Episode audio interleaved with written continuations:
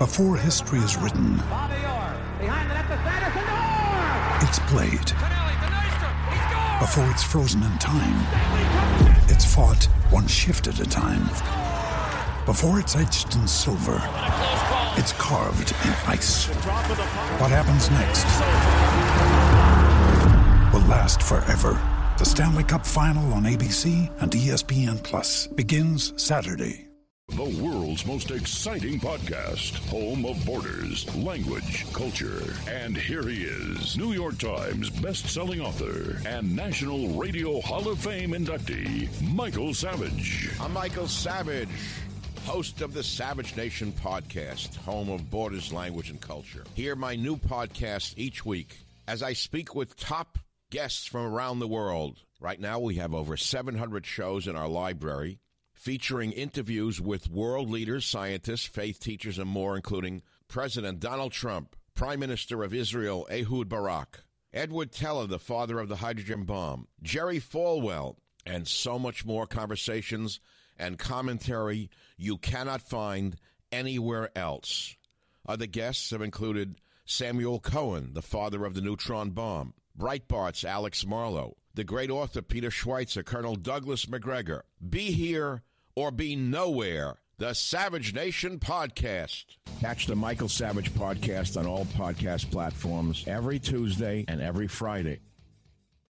Ready, fight. Otra excusa para justificar su mediocridad. Dale, Andrés, si vos sabés, no tenés idea de fútbol. Footbox México con André Marín y el ruso Brailovsky. Podcast exclusivo de Footbox. Amigos de Footbox México, ¿cómo les va? Un placer saludarles. Hoy es miércoles, miércoles 3. Miércoles 3 de noviembre. Terminó el puente. Terminaron los días feriados. Hoy hay que trabajar y tenemos que hacerlo con todo. Nosotros siempre, todos los días, aquí estamos para platicar con todos ustedes. Fuerte abrazo a todo el planeta. Gracias por escucharnos. Tengo muchas cosas que preguntarle hoy al señor Brailovsky. Muchas, Eh, ya empezamos, Marín. Ya empezamos, ya empezamos, ya empezamos. Señor Brailovsky, ¿cómo le va? Bien, bien, ¿cómo andás? Todo, todo tranquilo, todo en orden. Ya, ya, ya, ya vamos a casi completar el torneo, ¿no?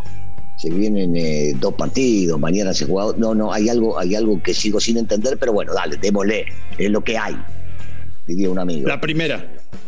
¿Por qué hay partidos de liga hoy?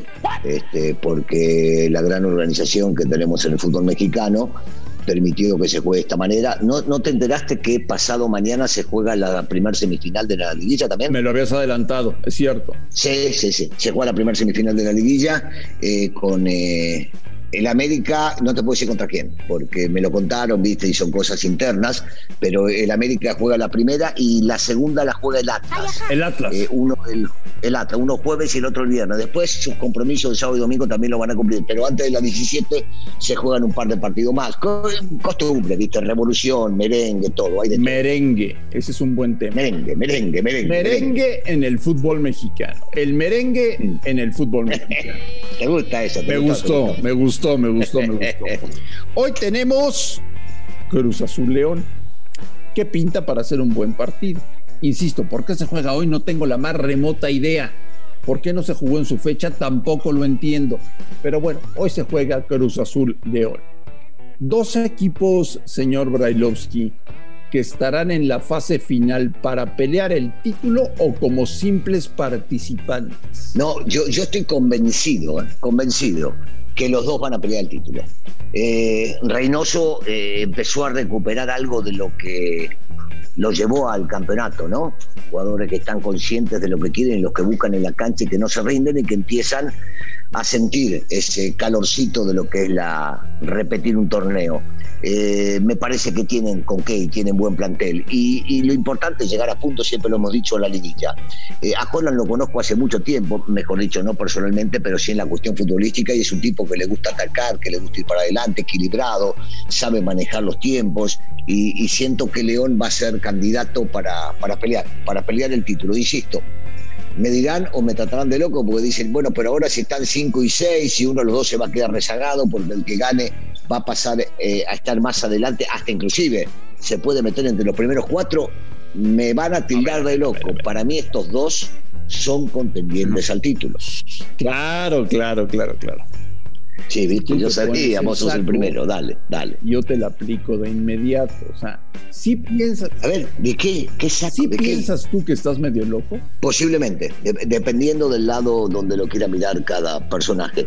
Si, si al loco le decimos que dice lo que piensa, que es coherente, por supuesto, con sus pensamientos, que de repente no cae bien por decir la verdad, eh, sí, entonces te puedo, te te lo podría, te lo podría aceptar, te lo podría aceptar. Entonces yo también estoy loco. Bueno, pues por eso te digo, yo, yo no puedo, me, parecería una falta de respeto eh, hablar de los demás. Me preguntaste si, si yo lo estoy y otra vez te di unos puntos eh, ¿Te acordás que ayer hablamos de criterios de la IFFF Tucanoca, que no sabemos cómo hacen, cómo hacen la lista? Bueno, eh, si, los criterios para la locura son estos y podés llegar alguno más, sí, tomame por loco, no hay problema. Cruz Azul, candidato al título según Brailovsky. Sí. León, candidato al título según sí. Brailovsky. Sí, ya, ya, ya, Después habrá que ver cómo se desarrolla, ¿eh? pero sí. Está bien, está bien, está bien. Está bien.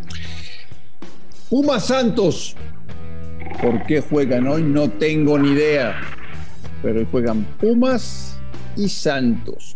Un Santos que se abrazó a un tanque de oxígeno el pasado fin de semana ganando in extremis en la cancha de Querétaro y los Pumas que estuvieron a punto de ligar un quinto triunfo consecutivo. A minutos estuvieron, de no ser por una tontería de Alan Mozo que cometió un penalti. Pumas y Santos, señor Bailovsky. ¿Se mete Pumas o no? Eh, repechaje, ¿no? A ver, yo hablaba de los otros como candidatos para pelear el título. Y yo digo que Pumas, por el cierre que ha tenido, y sabemos cómo es el fútbol mexicano, sí, depende de sí mismo para poder llegar a calificarse. Yo creo que no por este resultado se va a meter uno y el otro. ¿eh?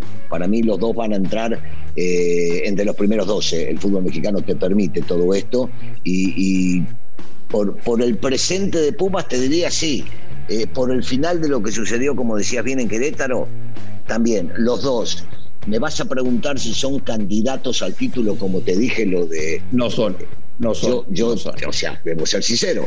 No, no, no, no debería, por lo que hemos visto del fútbol durante todo el torneo, de estos dos equipos. Pero una vez que entras, viste, al repechaje, cualquier cosa puede pasar, aunque hoy, al que entra al repechaje, se la pusieron un poquito más difícil, ¿no? Eh, debe ganar en, la cantidad de goles que hace entre los dos partidos. Beneficio para el que termina entre los segundos cuatro, ¿no? Hablo del 5 al 8.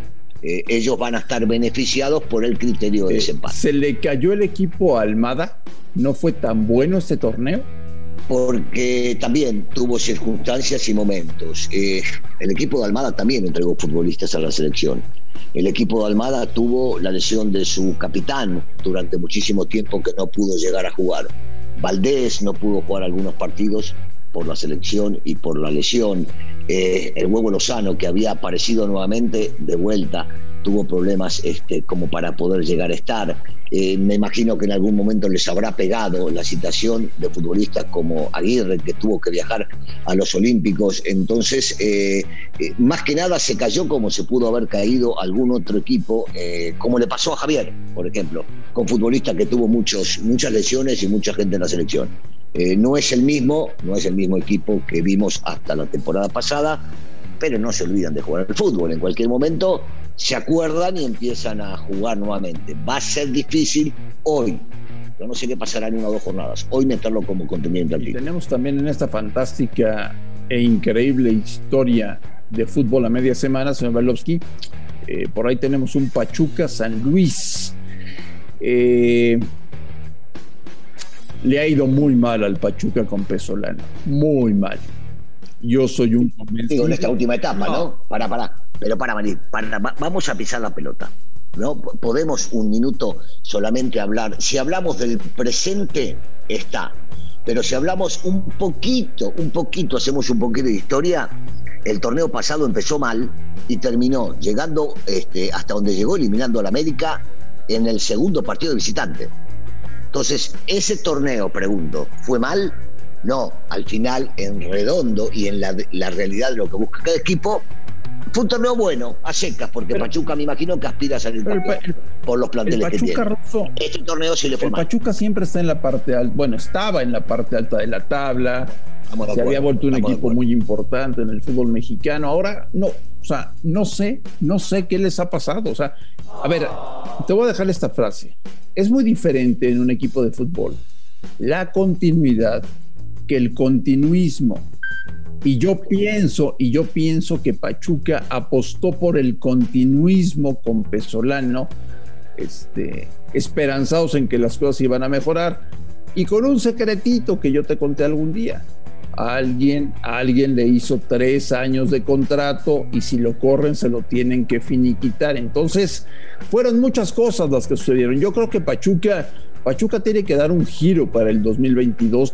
Pachuca tiene que volver eh, a ser un equipo importante en el fútbol mexicano y tiene que encabezar un proyecto con un técnico distinto. Es posible porque los procesos se terminan acabando, porque el futbolista se desgasta, porque el mismo técnico se desgasta de estar en un lugar con los altibajos que tuvieron ahí adentro. Y en una de ellas la directiva del Pachuca eh, siempre y cuando no peleen por el título, estará pensando en, en, algún cambio. Vos acordate que siempre nos sorprenden y terminan trayendo algún técnico no es que especulan ahí adentro, sino que se maneja internamente muy inteligentemente para que nadie se entere. Es probable, es probable que vayan a querer cambiar de técnico.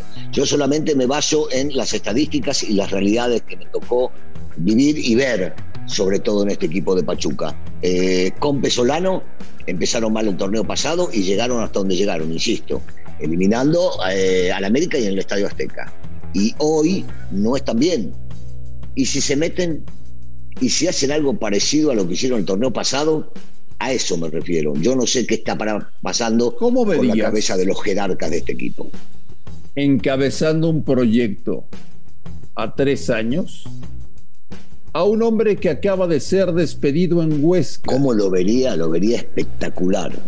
Eh, pero pará, lo veo espectacular en Pachuca, en eh, Santos, en América, en Chivas, en cualquier equipo, si le dan un proyecto a mediano y largo plazo a un tipo como Nacho, que ha demostrado tener una capacidad enorme para convencer a los futbolistas y no salirse de jugar el fútbol que a la mayoría de lo que lo vemos nos gusta, ah, lo vería sensacional. Sensacional. Pero vos sabés algo más, Marín. Si me estás diciendo esto porque vos tenés contacto con la directiva de, Pachuca, cosa que yo no tengo. No, Contá, contá. Igual no nos escucha nada. No, no nos escucha nadie. No, no, el, tema pasa que, que, les encanta, ¿no?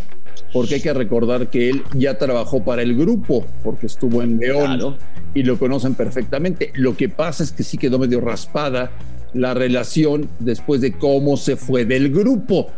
pero deberán entenderlo, Andrés. Quería ir a Europa. Yo, yo creo que esas cosas se pueden limar fácilmente, ¿no? Sí, pero se pelearon con el representante.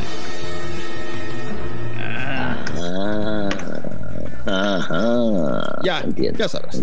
Ya te lo platicaré con calma, señor Si no tengo nada contra el señor Pesolano, pero bueno, yo sí pienso que el Pachuca por los buenos recuerdos que tengo. Uf, qué cantidad de partidos me tocó transmitir de Pachuca. Íbamos los domingos, salíamos a las 8 de la mañana de la Ciudad de México, llegábamos a desayunar, hacíamos el partido en Pachuca de 12 a 2 y volvíamos a la Ciudad de México. Años, años, años, años lo hice, durante mucho tiempo. Y sí me gustaría ver a Pachuca otra vez como un equipo que pelee por el título del fútbol mexicano. Señor Brailovsky, buen miércoles, que la pase de maravilla. Igualmente, Andrés, un saludo para todos y nuevamente agradecerles a toda la gente ¿no? que nos sigan escuchando. Gracias por escucharnos en todo el mundo, en todo el planeta. Esto fue Footbox México del miércoles 3 de noviembre. Fuerte abrazo y platicamos el día de mañana. Footbox México, un podcast con André Marín y el ruso Brailovsky, exclusivo de Footbox.